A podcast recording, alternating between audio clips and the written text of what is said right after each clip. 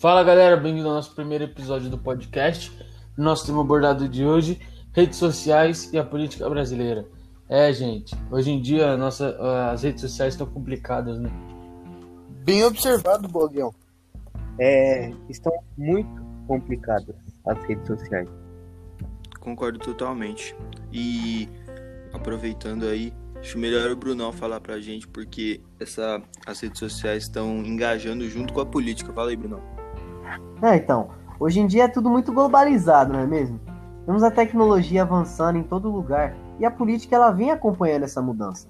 Hoje é muito fácil conhecer seus representantes políticos por meio das redes sociais. Você consegue obter muitas informações, como as ideias, os projetos, iniciativas, que no final, de fato, acaba facilitando muito a propaganda do seu trabalho. Esse tipo de jogada serve muito para atrair um público maior então acaba facilitando muito o estudo melhor de um candidato, podendo ter uma ideia mais clara em quem votar. Mas é claro que nem tudo na internet é totalmente verídico, né? Nesses últimos tempos, foi extraordinário os números crescentes das famosas fake news, as famosas notícias falsas. E na internet é muito fácil encontrar esses tipos de notícias, porque lá você encontra tudo mais um pouco. Então a mentira é o que não falta. Ultimamente tivemos algumas iniciativas para o fim da disseminação das fake news mas que ainda está sendo um problema muito grande para nossa sociedade, já que muitas pessoas acabam caindo nelas e, é, e no final acabam sendo manipuladas inconsequentemente, criando assim vários tipos de intrigas. Sim, Realmente, sim. Brunão. Realmente, concordo com você.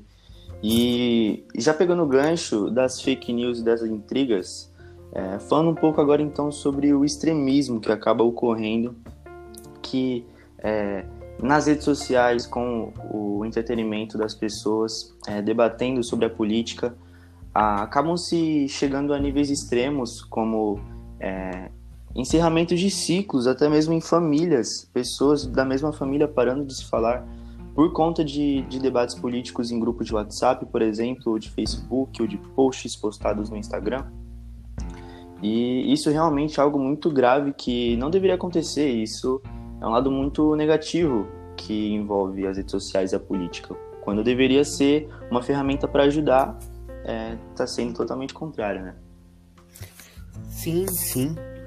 É, acho que o modo como as redes sociais agora estão sendo usadas, principalmente Twitter, é, tomou um rumo errado. Por exemplo, as pessoas agora elas preferem mais inflar seu ego do que procurarem evoluir com as coisas diferentes.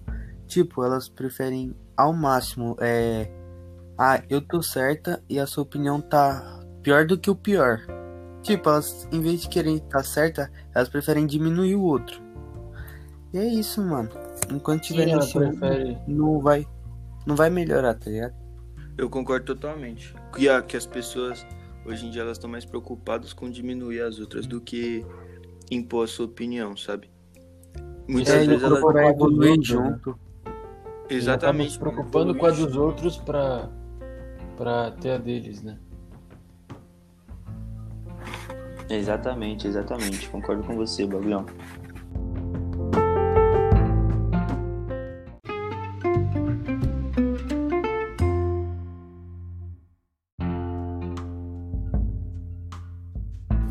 É, agora voltando, voltando aqui, gostaria de recapitular lá o que o Cataros falou, né? Sobre os nossos pais não serem tão influenciados pelas redes sociais. Acaba, acabam sendo, mas eles são geralmente um pouco mais pelas TVs, como é, estão mais ligados à geração dele. Como a gente já descartou meio que a TV, acaba sendo mais nosso segundo plano. Eles são mais pela TV, pelas TVs e nossos avós. Antes das TVs, eles são mais ainda do que pelas pessoas que são retratadas nas TVs. Por exemplo, os artistas, quando se posicionam, isso acaba atraindo muito alguns dessa geração. Exatamente, tem uns. Tem os, alguns nossos. Os nossos avós, né, o pessoal mais de idade, eles, eles eram muito influenciados por esses artistas, os artistas até famosos, Gilberto Gil, que já que expressavam suas opiniões políticas ou opiniões de outras coisas nas suas músicas e acabavam sendo criticados ou até mesmo presos por causa de expor a sua opinião. Que, que acontecia isso mais na ditadura. Sim, cara, não? realmente. Verdade, verdade.